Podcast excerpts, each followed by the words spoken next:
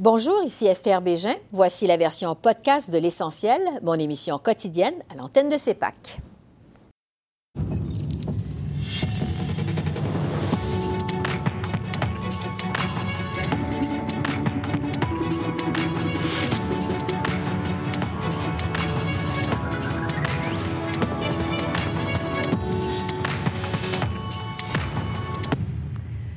Bonsoir, Mesdames, Messieurs. À 11 jours du scrutin, les chefs continuent leur opération charme dans les champs de bataille électoraux. Alors, voici le bilan du jour 29 de la campagne électorale au pays. C'était donc au tour de Justin Trudeau de faire campagne dans la région de Toronto aujourd'hui. Ce matin, à Markham, il a défendu son plan pour la classe moyenne. D'entrée de jeu, le chef libéral a été appelé à commenter les sondages qui laissent poindre un gouvernement minoritaire à 11 jours du vote. Les journalistes ont aussi demandé à M. Trudeau où il entend concentrer ses efforts dans les derniers jours et ce qu'il pense de la montée du Bloc québécois dans les intentions de vote au Québec. Justin Trudeau a également livré un message à l'intention des électeurs indécis. Alors, on écoute le chef libéral sur tous ces sujets. Il reste une semaine et demie dans cette campagne et je vais continuer de rencontrer les gens à travers le pays pour parler euh, du choix important qu'ils ont à faire. Il y a un gouvernement conservateur qui va déchirer, éliminer le seul vrai plan pour l'environnement que le Canada ait jamais eu comme premier geste. Ils veulent baisser les impôts euh, pour les multimillionnaires de 50 000 Nous allons continuer de baisser les impôts pour la classe moyenne en demandant aux mieux nantis d'en payer un peu plus. Et nous allons continuer avec un plan ambitieux et réaliste qui lutte contre les changements climatiques.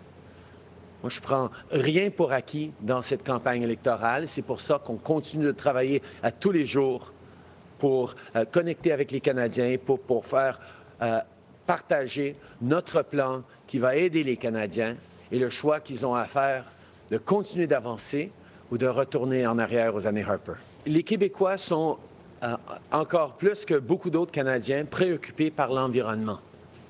La réalité, même s'il euh, y a plusieurs partis au Québec qui euh, sont d'accord qu'il faut en faire plus sur l'environnement, dont le Parti libéral du Canada, le Bloc ne peut pas mener un plan pan-canadien contre les changements climatiques et les conservateurs ne veulent pas mener de l'action contre les changements climatiques.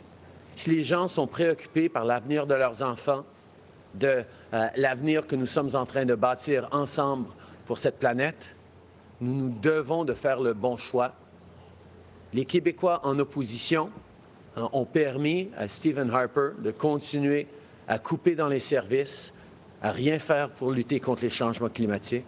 On a besoin de Québécois forts dans un gouvernement qui va lutter contre Doug Ford, contre Jason Kenney, contre les pétrolières parce qu'on a un meilleur avenir à bâtir ensemble. Je pense que le choix est très clair pour les Canadiens.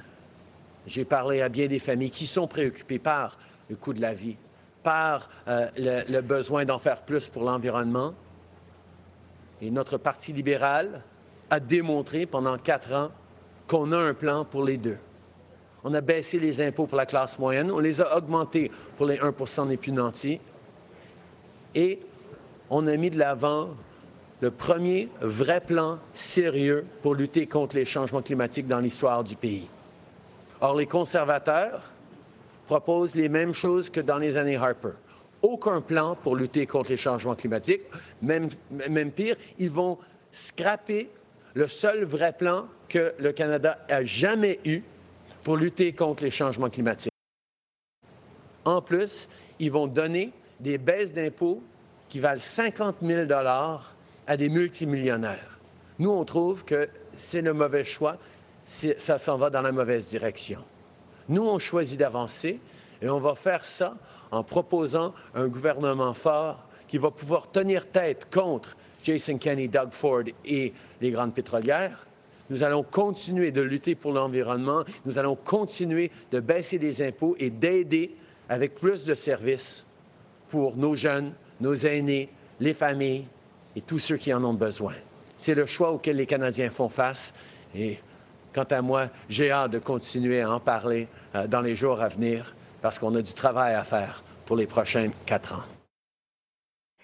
Andrew Scheer était au Québec aujourd'hui. Il s'est rendu à la frontière canado-américaine, en fait à Hemingford, dans Montérégie. Sans surprise, le chef conservateur a fait une annonce en matière d'immigration. Il a promis, s'il devient premier ministre, de revoir l'entente sur les tiers pays sûrs afin de mieux contrôler l'arrivée des demandeurs d'asile au sud de la frontière. Comme Justin Trudeau, Andrew Scheer a dû commenter l'apparente montée du Bloc québécois dans les intentions de vote au Québec. On lui a demandé euh, s'il serait prêt à collaborer avec les bloquistes.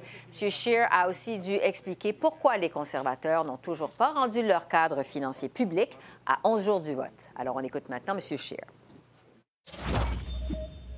La chose que j'ai dit, c'est que les niveaux doivent être basés sur nos besoins économiques et nos, besoins pour la, croissance euh, de, population. Euh, je ne veux pas, euh, pour les raisons politiques, présenter les chiffres plus, élevés, ni plus en plus baisser aussi.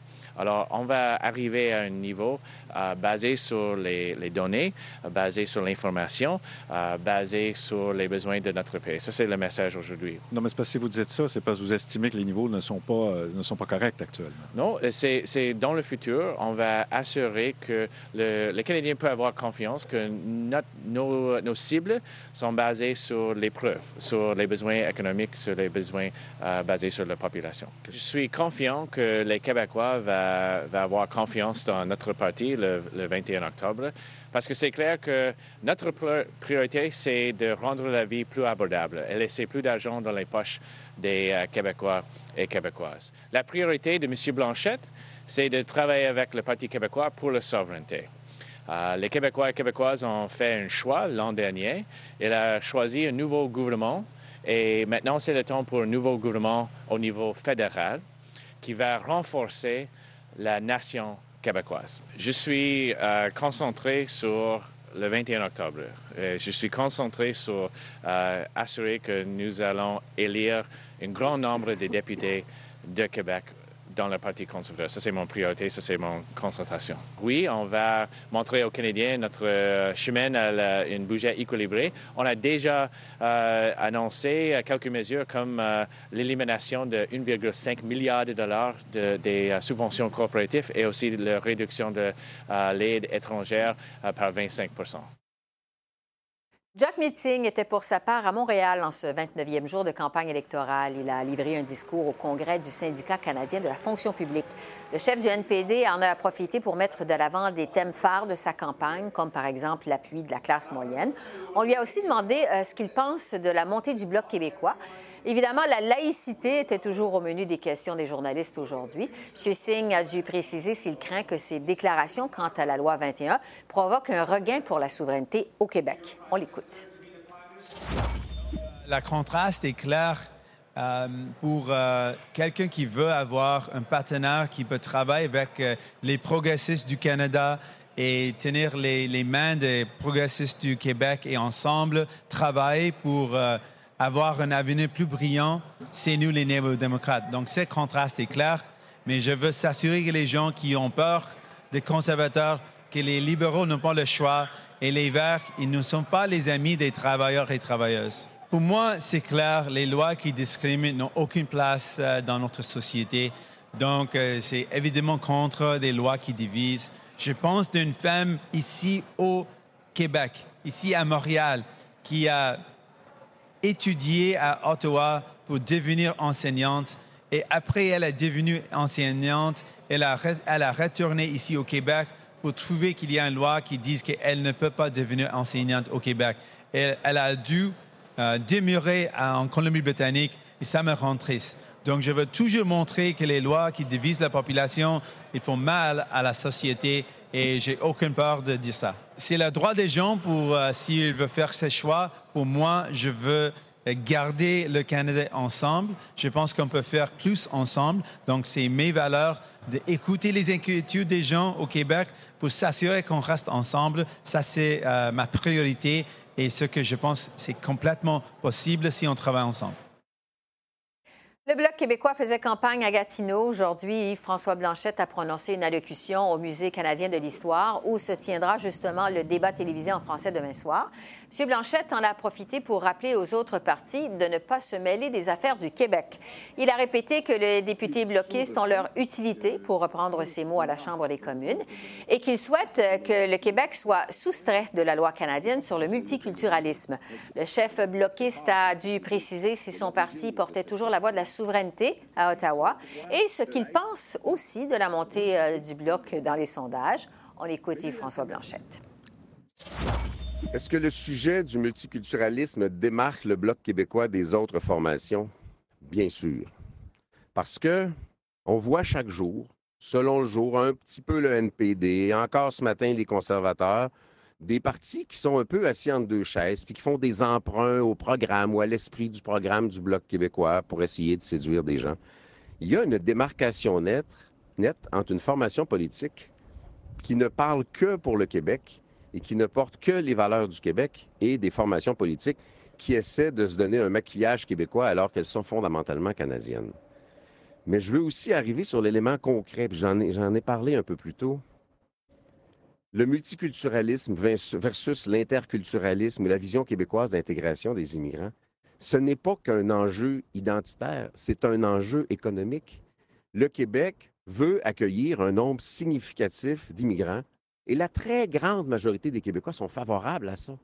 Mais tout le monde demande à ce que ces gens-là s'intègrent de façon heureuse, généreuse et harmonieuse au sein de la société québécoise. Il y a des gens qui sont du Canada anglais et qui m'ont écrit dans les derniers jours que s'ils pouvaient, ils voteraient pour le Bloc québécois. Puis c'était pas nécessairement dans l'esprit de se débarrasser de nous autres. Il y avait l'air d'avoir un certain enthousiasme. Euh, en filigrane de cette question, c'est toujours est-ce que vous allez faire la promotion de la souveraineté? Oui. À la manière et au rythme des Québécois, nous allons continuer à rendre plus cohérente la démarche en vue d'une éventuelle souveraineté du Québec avec tous ceux qui la souhaitent, quels que soient les partis, quelles que soient leurs allégeances.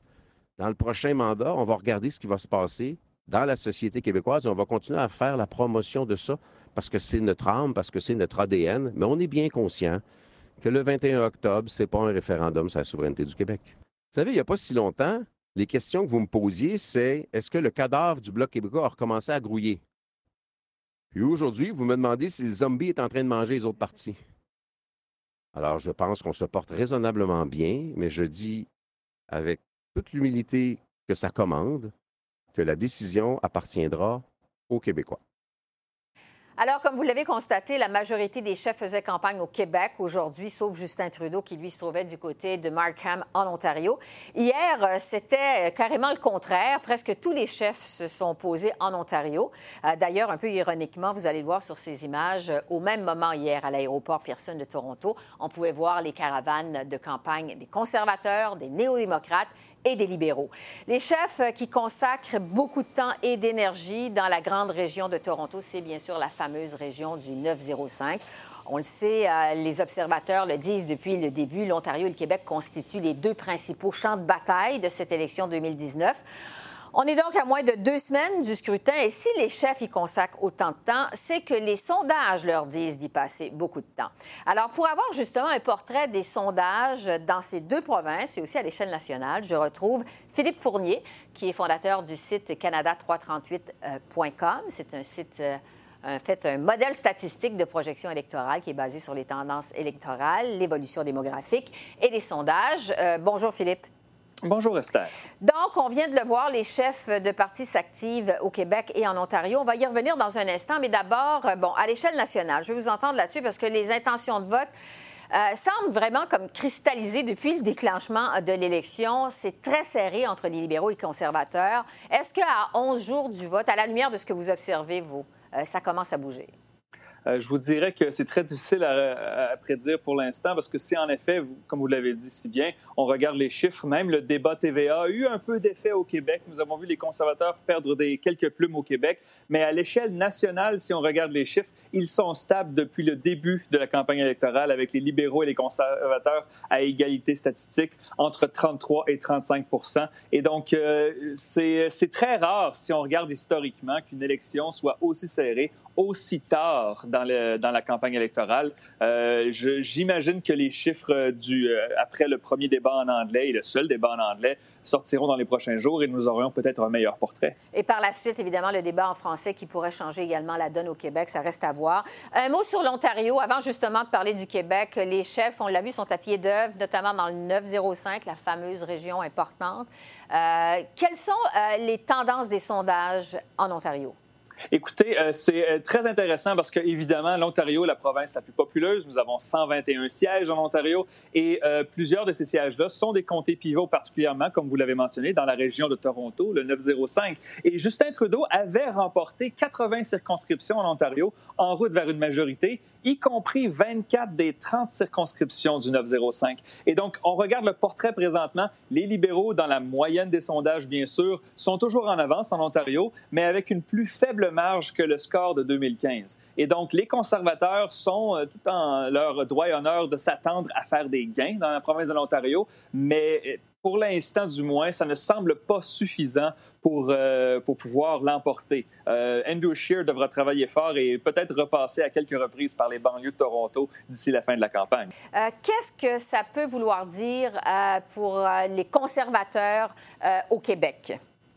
Écoutez, euh, sans avoir des gains significatifs en Ontario, les conservateurs ont besoin du Québec. Et si on regarde les sondages, et j'ai écrit une analyse dans McLean's euh, au cours de la fin de semaine, euh, on regarde les sondages au printemps dernier, après l'affaire SNC-Lavalin, nous avions des firmes comme Angus Reid, des firmes Léger et autres, qui indiquaient que les conservateurs étaient au-dessus de 25 au Québec. Et pour vous mettre en contexte, aucun parti fédéral conservateur n'a obtenu 25 du vote au Québec depuis Brian Mulroney en 19 1988.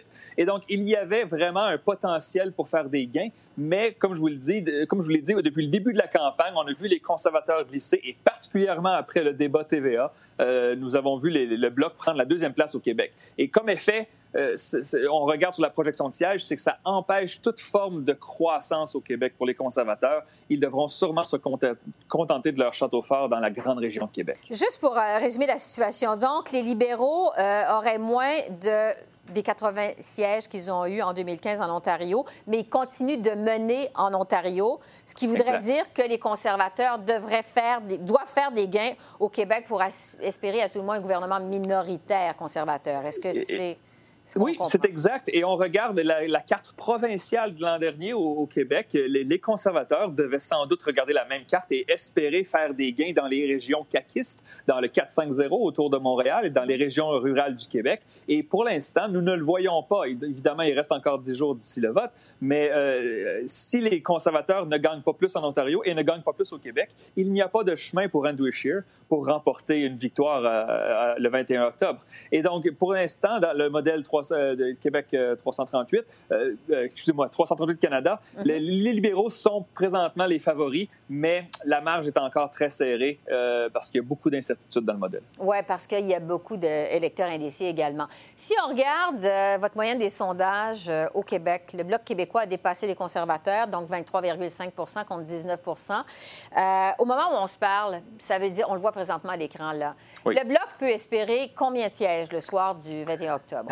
C'est une bonne question. Je vous dirais que la moyenne actuelle du Bloc québécois se situe autour de 22 sièges. Euh, il y en aurait peut-être seulement un à Montréal, mais dans le 4-5-0, il y aurait plusieurs gains à faire. On regarde aussi la Gaspésie, le bas du fleuve, la Côte-Nord. Euh, mais si on, et si on se souvient, en 2015, le Bloc n'avait remporté que 10 sièges. Et donc, on pourrait parler d'un double nombre de députés pour le Bloc.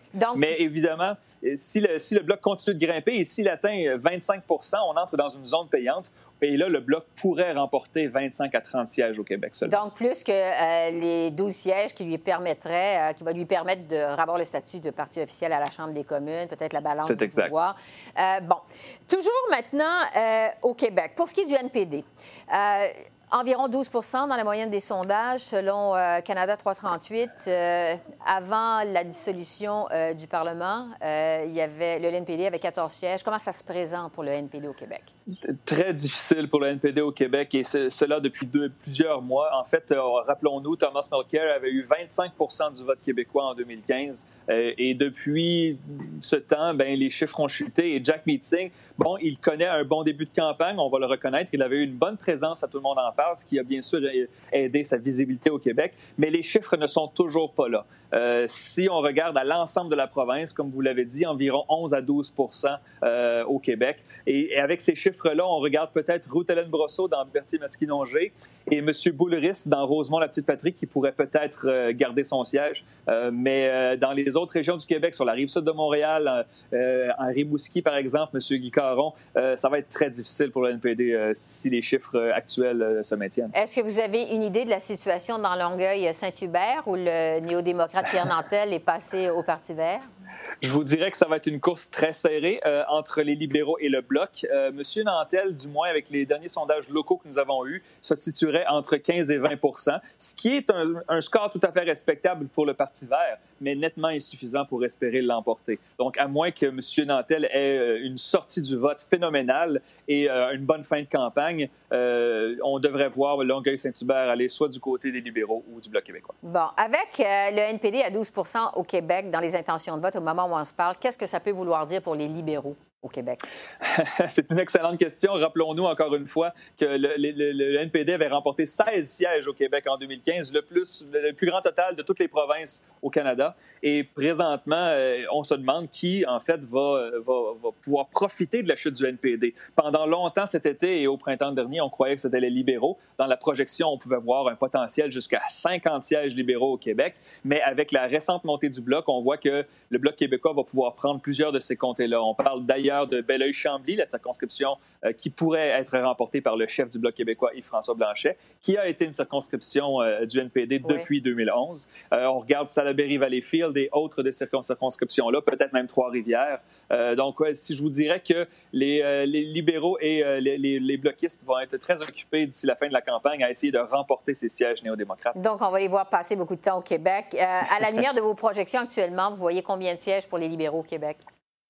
Euh, je vous dirais qu'il y a, un, plancher assez élevé. Euh, ça serait très difficile de voir les libéraux remporter moins de 35 sièges. Ils performent très bien à Montréal jusqu'à maintenant, à Laval. On croit qu'ils pourraient gagner au moins deux sièges dans la région de Québec euh, et quelques sièges en Estrie. Et donc, je vous dirais qu'entre 35 et 45 serait un, bon total pour les libéraux. Mais bien sûr, le débat de jeudi en français, est-ce que M. Trudeau va pouvoir continuer à jouer à la défensive? Est-ce qu'il va pouvoir continuer à, bien se défendre. Il a quand même bien réussi au débat TVA la semaine dernière. Euh, mais il doit faire attention. Le bloc doit, ne doit arrêter de monter pour, pour M. Trudeau, certainement. Oui, euh, c'est ça. Euh, parce que vraiment, à la lumière de ce que vous nous dites, s'il n'y a rien de décidé, ça demeure encore très, très flou. Oh oui. Euh, pour euh, résumer la situation, euh, Philippe, est-ce qu'on peut dire que les libéraux ont besoin de performer en Ontario s'ils veulent un gouvernement majoritaire et que les conservateurs ont besoin absolument de performer au Québec s'ils veulent un gouvernement à tout le moins minoritaire le 21 octobre?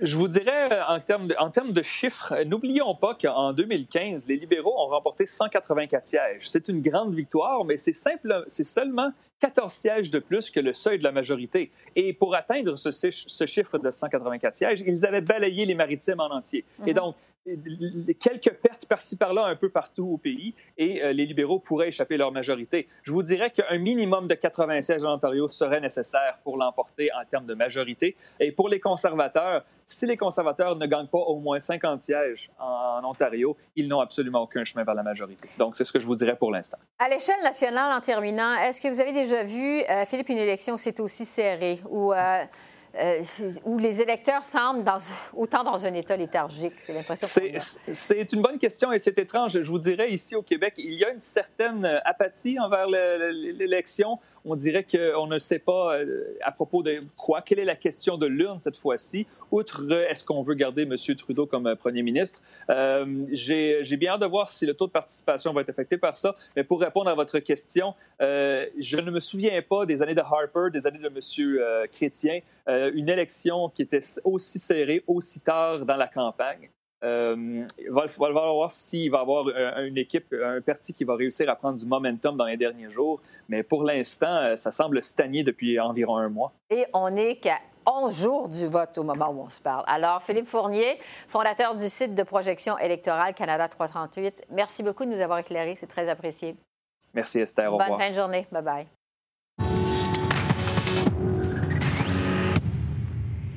Et le premier ministre du Québec met son grain dans la campagne électorale fédérale. François Legault déplore que Justin Trudeau se dise ouvert à contester la loi québécoise sur la laïcité. Je vous rappelle que lors du débat télévisé en anglais lundi soir, M. Trudeau s'est vanté d'être le seul chef en campagne à avoir dit être prêt à intervenir devant les tribunaux pour protéger les minorités canadiennes. Voici donc la réaction du premier ministre Legault. Je veux. Euh, on sait comment c'était euh, un débat important, le, projet de loi 21. Ça fait plus de dix ans qu'on en parle. On sait que la grande majorité des Québécois souhaitaient que ça soit adopté. Euh, c'est une loi qui est modérée. C'est une loi qui interdit les signes religieux seulement pour les personnes en autorité. Moi, je ne peux pas tolérer qu'un chef vienne dire, se vanter d'être le seul à être prêt à contester la volonté populaire au Québec. Je pense pas que c'est comparable. Je pense pas que c'est comparable avec euh, ce qui était dit par les autres chefs au débat. M. Singh dit qu'il pourrait aller en Cour suprême. Vous l'avez pas attaqué? Bon, euh, c'est à lui de s'expliquer. C'est pas ce qu'il a dit au débat. Au débat, il a dit qu'il laisserait les Québécois juger. Et pour les échos de Québec dans la campagne fédérale, je retrouve Martin Croteau, correspondant pour la presse sur la colline parlementaire à Québec. Bonsoir, Martin. Bonsoir, Esther. Normalement, euh, les premiers ministres du Québec se gardent une certaine réserve pendant les campagnes électorales fédérales, mais là, vraiment, François Legault se livre à une charge à front de train, une sortie en règle contre Justin Trudeau. Euh, quelle est la stratégie derrière ça? Pourquoi au juste? Bien, effectivement, c'est un petit peu inusité. Euh, normalement, les premiers ministres du Québec, euh, ils se gardent une, petite gêne pendant une campagne fédérale. Euh, ce qu'ils vont typiquement faire, c'est dresser une espèce de liste d'épicerie, énumérer les projets qui sont importants pour leur gouvernement et demander à chaque parti de prendre position. là, c'est pas du tout ce qu'on a vu là, de M. Legault hier. M. Legault a fait une sortie en règle euh, contre M. Trudeau, qui avait, euh, qui s'était présenté en quelque sorte comme le champion euh, du combat contre son projet de loi 21 sur la laïcité. Donc, on devine que ça, c'est quelque chose que M. Le, Monsieur Legault n'a pas du tout apprécié. lui qui, dès le début de la campagne, avait appelé tous les candidats à l'élection fédérale à s'engager à ne pas participer à une contestation judiciaire de son projet de loi sur la laïcité qui est euh, très populaire au Québec, mais très controversé au Canada anglais. Donc, sorti en règle hier de M. Euh, Legault contre M. Euh, Trudeau. Il en a rajouté aujourd'hui, on l'a entendu tout à l'heure. Qu'est-ce qui fait que la laïcité, c'est devenu autant de patates chaudes pour les candidats à l'élection fédérale? Ben, effectivement, je me répète, mais c'est ça. L'ennui, c'est que c'est très populaire au Québec. Là. On parle d'un appui d'autour de 70% dans les sondages, et c'est très impopulaire au Canada anglais, où plusieurs considèrent que c'est une, loi qui est discriminatoire. D'ailleurs, euh, la journaliste, euh, ma collègue Altiarage, là, euh, a fait une certaine controverse ici au Québec lorsque, là, dans le débat en anglais, elle a, dans la prémisse de sa question, affirmé que le projet de loi 21 était discriminatoire. Donc, on voit un peu le, le, fossé qu'il y a entre le Québec et le reste du Canada. Et pour des chefs fédéraux en campagne, ben, c'est une méchante patate chaude parce que ce sont tous des partis qui veulent soit conserver leur siège, soit faire des gains au Québec. Et en même temps, ils veulent pas se mettre à dos l'électorat du Canada anglais qui, lui, n'aime pas du tout ce qui se passe euh, politiquement au Québec. Donc, c'est un peu le, grand écart pour chacun de ces chefs euh, fédéraux. Oui, c'est rare qu'un premier ministre se lance comme ça dans une attaque euh, comme contre un candidat à l'élection fédérale. Est-ce qu'il pourrait y avoir des conséquences pour M. Legault et pour M. Trudeau? Bien, ce qui est intéressant dans ça, c'est que à leur façon, et M. Legault et M. Trudeau prennent un risque. C'est-à-dire que M. Trudeau prend un risque en, se positionnant, en laissant la porte ouverte à appuyer une contestation judiciaire du projet de loi 21, sachant très bien que c'est un projet de loi qui est très populaire au Québec et qui a l'appui d'une majorité de Québécois. Donc, il fait le pari que les Québécois vont les lire, même si sa position sur la laïcité n'est pas très populaire, ou en tout cas ne rallie pas une majorité de Québécois. Et pareillement, ben, M. Legault, lui aussi, il prend un risque là-dedans, parce que euh, si M. Euh, Trudeau est réélu euh, le 21 octobre, est-ce que ça risque d'être plus difficile pour M. Legault de le convaincre d'appuyer certains de ses projets? On sait que M. Legault a quand même une certaine liste d'épicerie euh, face à Ottawa. Il souhaite, par exemple, un rapport d'impôt unique. il souhaite obtenir d'Ottawa le contrôle du programme de réunification familiale, qui est un programme d'immigration. donc, M. Legault a des demandes au gouvernement fédéral. donc, est-ce que ces demandes, est-ce qu'il prend un risque, pas, est-ce qu'il prend un risque lui aussi en, faisant une sortie en pleine campagne électorale contre M. Trudeau, sachant très bien que euh, ces propos vont avoir un impact euh, sur la campagne fédérale. Oui, en fait, j'allais vous demander, est-ce que cette sortie-là de M. Legault, finalement, ça va venir clore le débat sur la laïcité? En fait, ce serait surprenant, mais qu'est-ce que vous en pensez? J'en doute fort, puis d'ailleurs, on, va le savoir euh, dès demain soir, puisqu'il y a le deuxième débat en français. Euh, on se souvient que M. Scheer avait été placé sur la défensive dans du premier débat lorsqu'il avait été question d'avortement. maintenant, est-ce que M. Monsieur Trudeau euh, qui s'est présenté comme le champion du combat contre la loi 21 euh, pas plus tard que lundi soir. Est-ce qu'il va, euh, comment va-t-il défendre cette prise de position ou en tout cas cette manière de présenter sa position lors du débat face à ses adversaires? On s'attend bien entendu à ce que M. Scheer, qui n'a pas eu la performance qu'il souhaitait avoir au premier débat, et M. Blanchette, qui est à l'offensive au Québec, on peut s'attendre à ce que les deux vont le talonner sur cette question-là. Oui, on va sûrement discuter. Bon, enfin, on peut s'attendre à ce qu'on discute d'identité demain soir dans ce débat en français, puisque l'immigration et l'identité euh, font partie des thèmes. Donc, on va parler euh, de la laïcité. Martin Croteau, merci beaucoup, c'est gentil. Merci, bonsoir.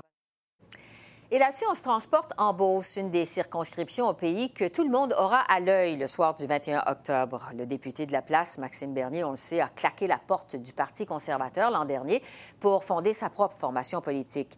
Les troupes d'Andrew Scheer, euh, qui vraiment mettent le paquet pour lui ravir le comté, euh, lui ont posé Richard Lehoux, qui est une personnalité locale. Marc-André Cossette euh, s'est rendu en Beauce. Il a constaté que les Beaucerons sont plus divisés que jamais entre Maxime Bernier et la stabilité conservatrice. Alors, je vous laisse ce soir sur ce portrait qu'il nous a préparé.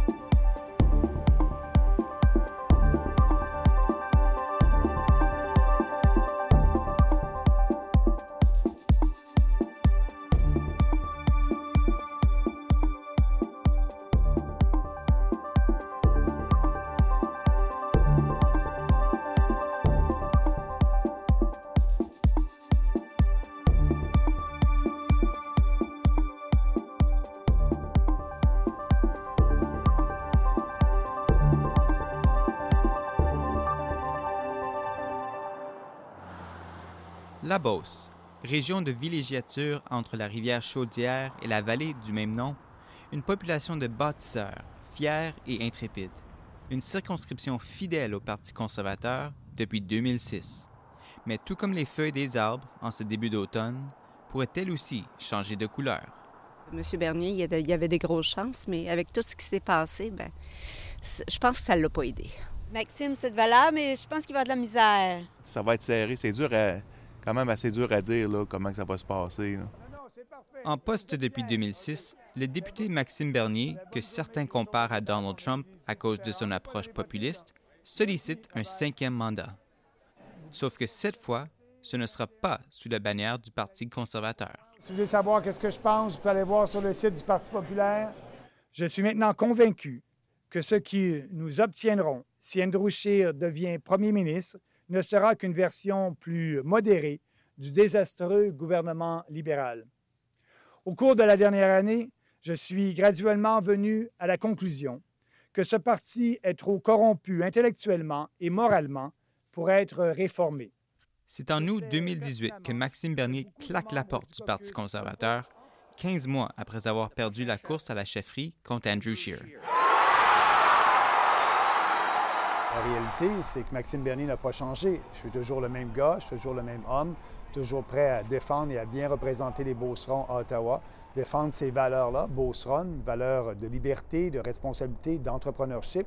C'est le Parti conservateur qui a changé. Le Parti conservateur, sous le leadership de M. Scheer, est devenu un parti centriste, pragmatique, comme il dit.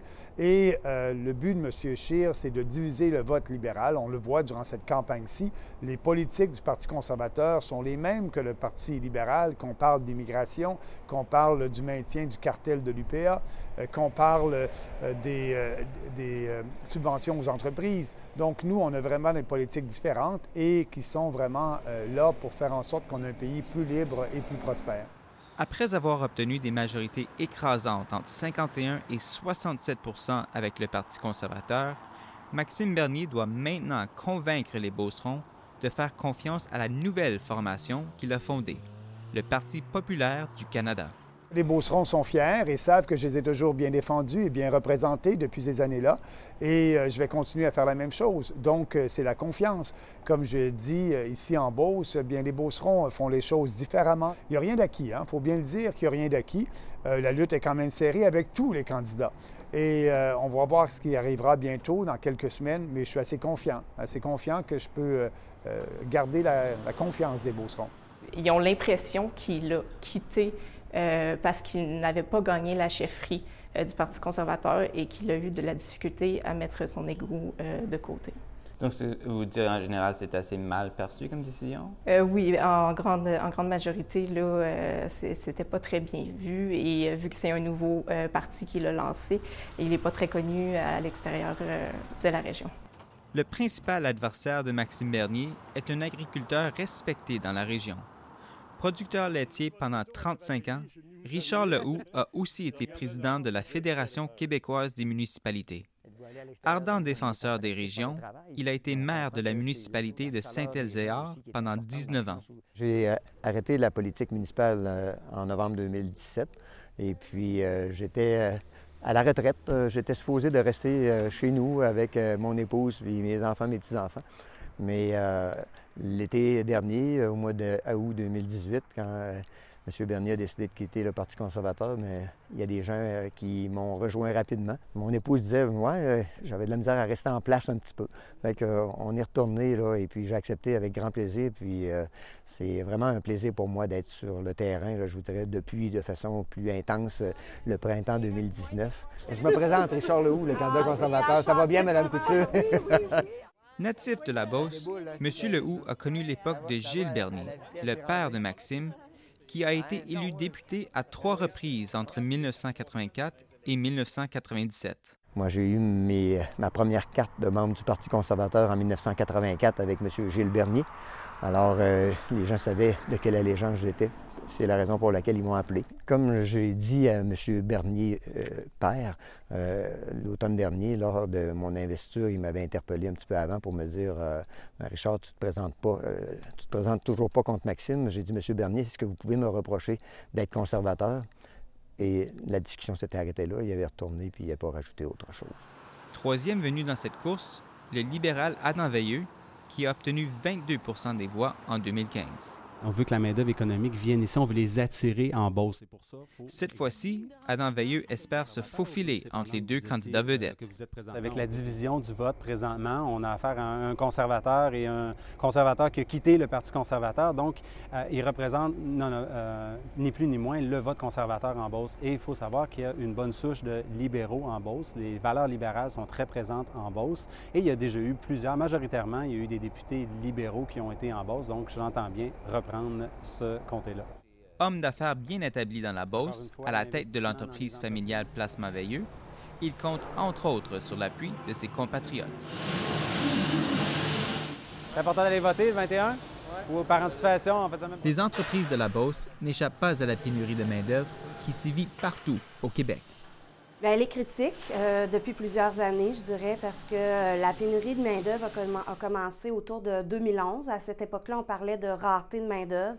C'est euh, l'époque où notre, notre population active, soit les 15-64 ans, a commencé à décroître.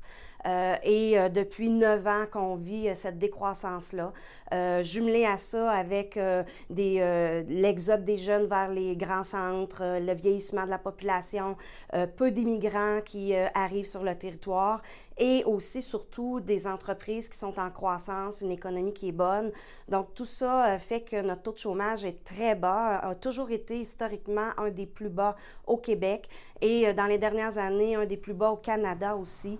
quand on se situe à 2,4 de taux de chômage, 2,9, 3 euh, des gens, ben il n'y en a plus. Pour pallier à la situation, la région a besoin de 5000 travailleurs. Chez René Matériaux Composite, qui fabrique sur mesure des pièces pour les industries de la construction et du transport, on recrute à l'international.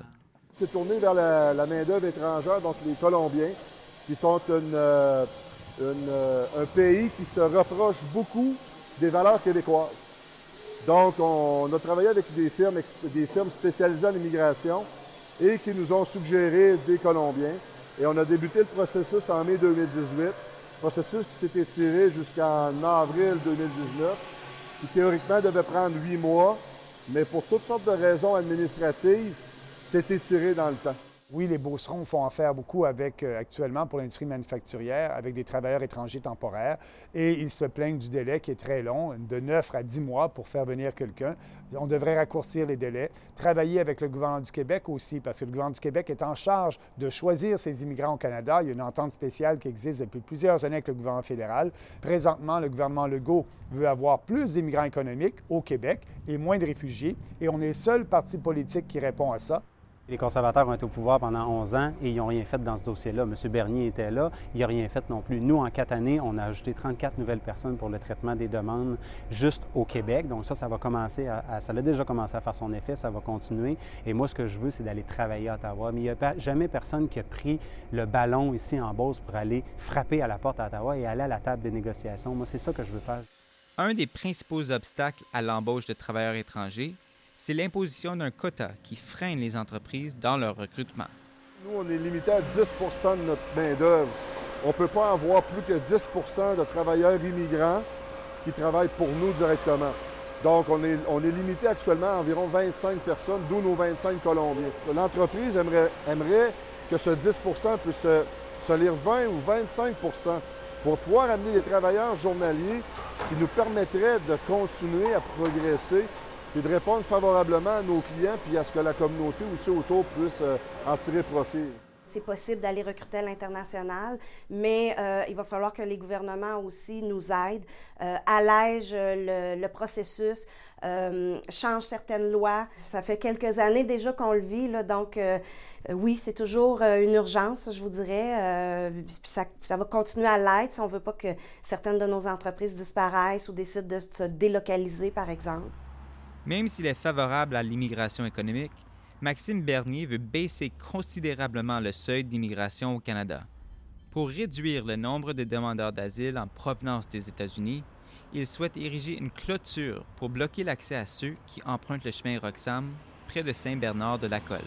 Il y a 18 000 demandes qui ont été traitées. 49 euh, ont été acceptés. Donc, on parle quand même de 9 000 réfugiés pour lesquels on a trouvé qu'il y avait une crainte légitime de persécution.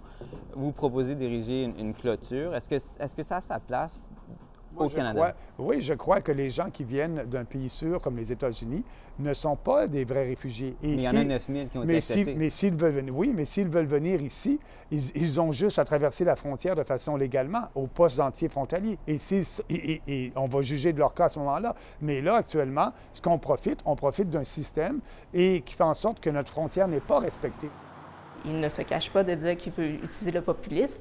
Euh, donc, euh, euh, ses propos ont augmenté d'un grade. certains ont l'impression de ne plus reconnaître le Maxime Bernier qu'ils ont connu.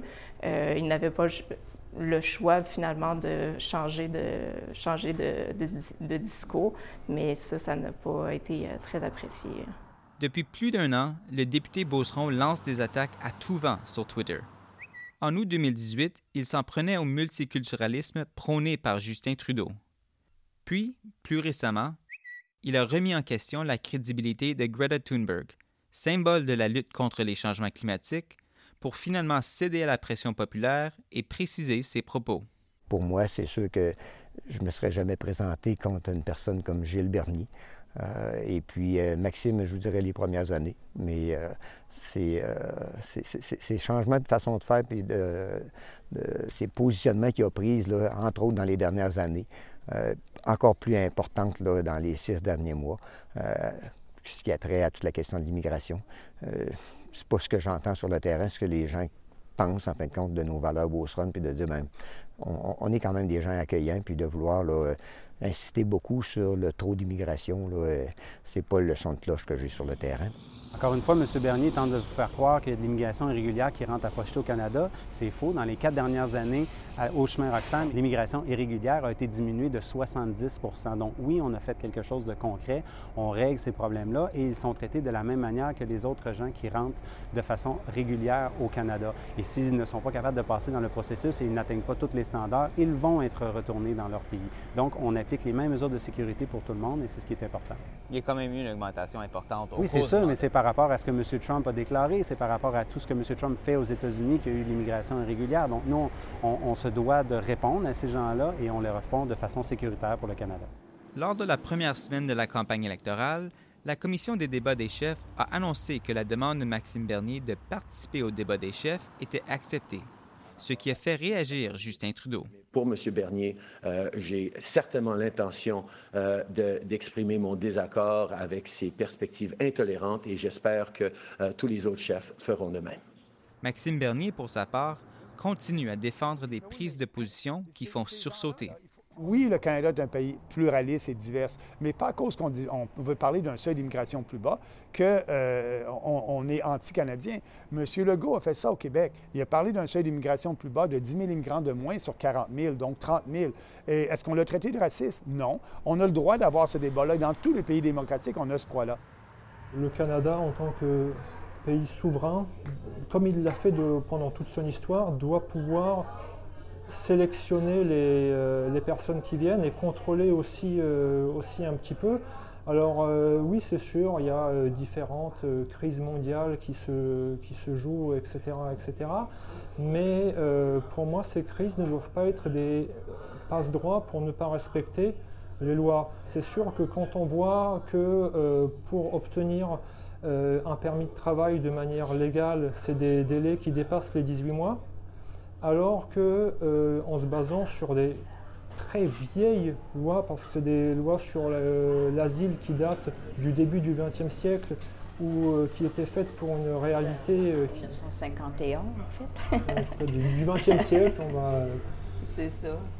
Mais ça date d'une époque où les, les, communications, les mouvements n'avaient rien à voir. Et quand quelqu'un se présentait à la frontière, il y avait des chances qu'il soit réellement persécuté et qu'il ne puisse pas revenir dans, son pays.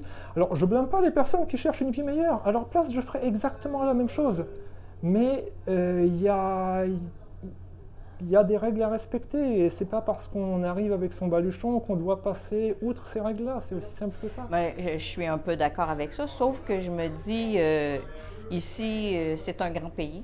On a de la place et on a besoin de main-d'œuvre. Donc, si les gens qui arrivent obtenaient rapidement un permis de travail. Et, pas seulement les, demandeurs d'asile ou les réfugiés, là, que, ce soit les gens qui, qui, ont un métier qui correspond.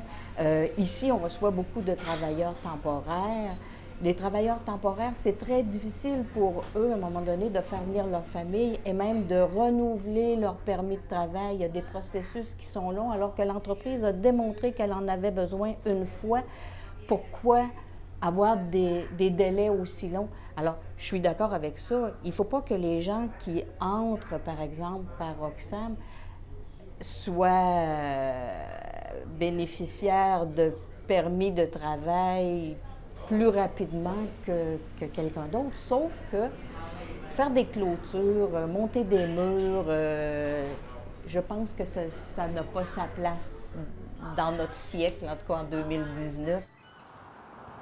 Autre enjeu crucial dans la Beauce, le système de gestion de l'offre, qui touche les 12 000 travailleurs de l'industrie laitière dans Chaudière-Appalaches, dont le producteur Bruno Cyr.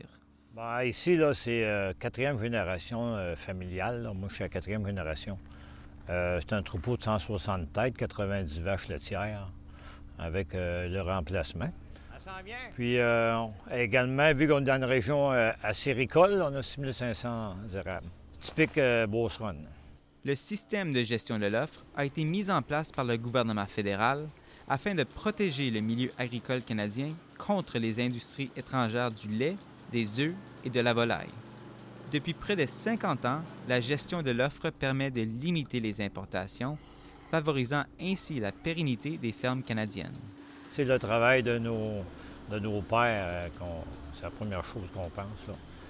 puis on veut que ça continue. Hein. C'est, l'idéologie du Québec, du Canada également, je dirais.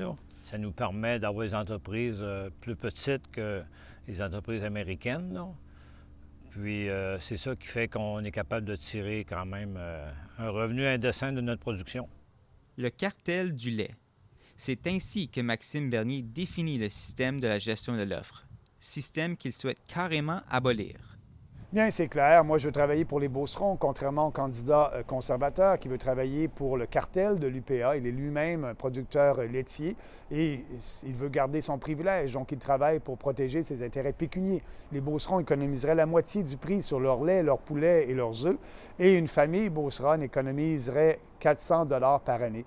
Donc, si on veut vraiment travailler pour les Beaucerons, il faut travailler pour abolir ce système-là euh, de monopole, de cartel.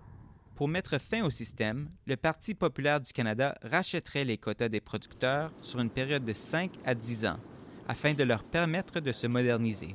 Je veux qu'ils soient comme les producteurs de bœuf, comme les producteurs de porc et de d'autres productions, qu'ils soient capables d'exporter leurs produits.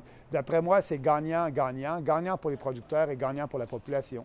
Le mot cartel, je trouve ça radical un petit peu parce qu'un cartel, normalement, ça, ça, l'amène d'autres enjeux qui sont beaucoup plus négatifs qu'un regroupement de producteurs qui se rassemblent ensemble pour se donner une meilleure force face aux acheteurs. Là, on veut-tu revenir en arrière? Parce que c'est ce qui se passe dans les autres pays aussi.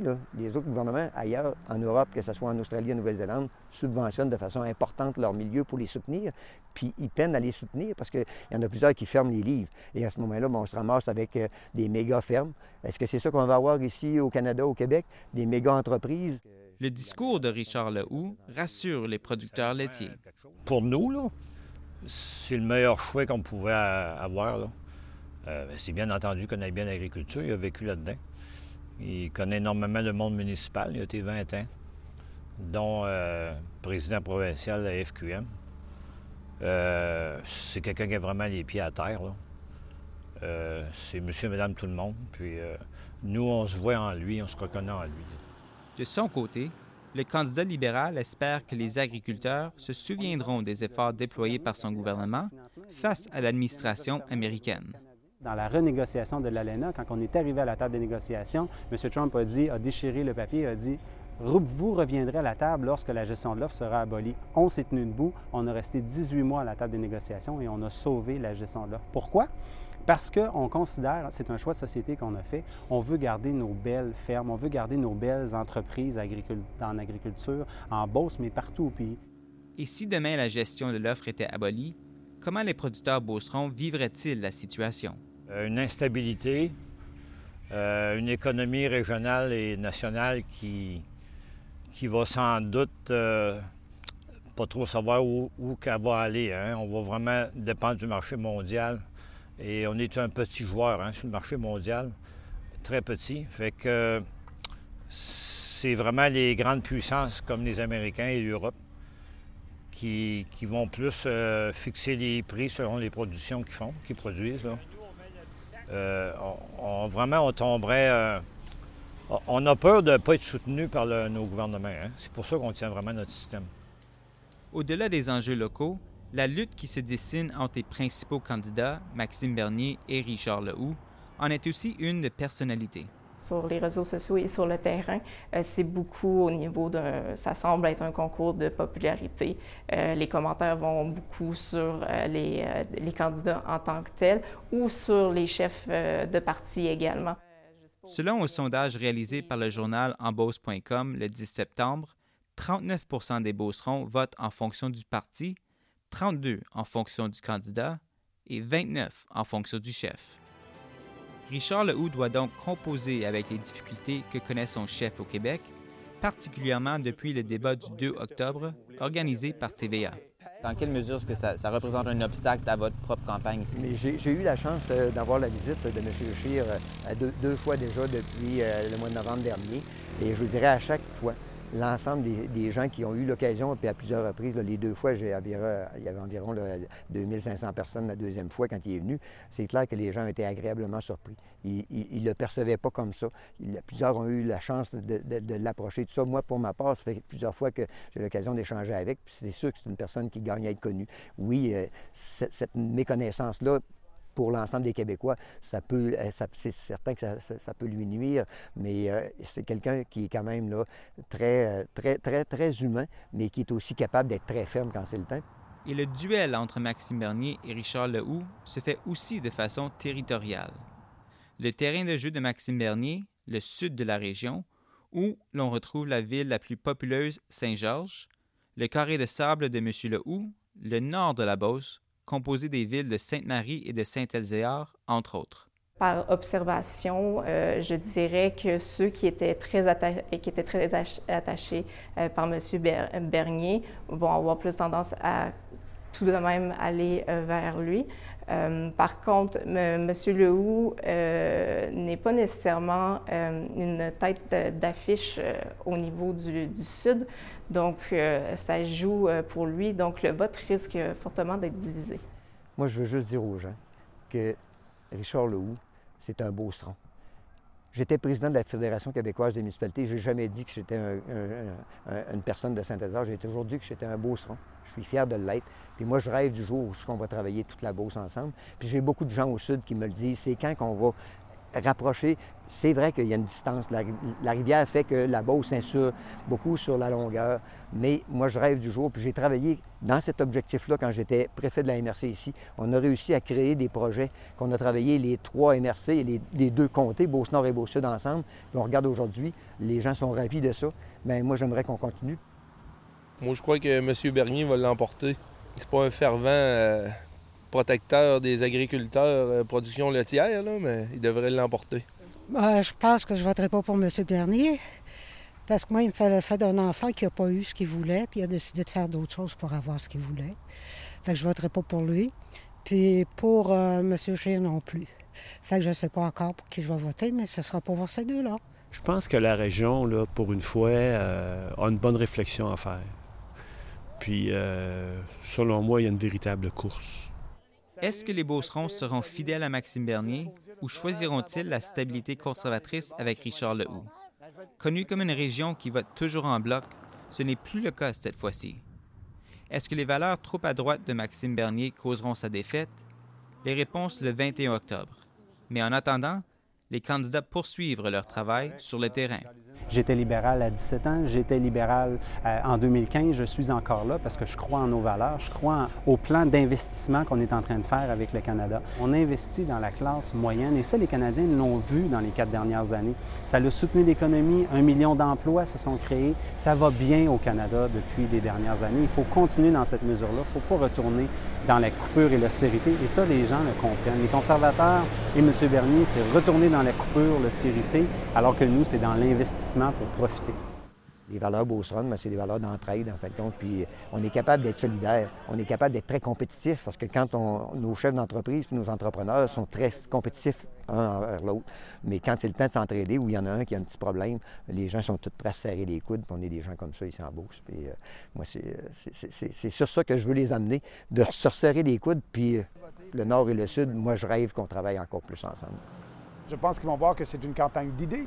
Euh, pour moi, c'est ce que je fais, une campagne d'idées, une campagne terre à terre, qu'on parle de l'environnement, qu'on parle euh, des, baisses de taxes et d'impôts. Ils vont voir aussi que les partis traditionnels essaient d'acheter des votes avec l'argent des contribuables. On est rendu à quoi? Il reste 19 jours de la campagne électorale et déjà l'ensemble des promesses électorales, c'est plus de 100 milliards de dollars. Les gens vont voir que le Parti populaire a des politiques fondées vraiment sur des principes pour avoir un gouvernement Ottawa qui respecte la Constitution, mais surtout qui respecte les citoyens. Ici Marc-André Cossette de la CEPAC à Saint-Georges-de-Beauce.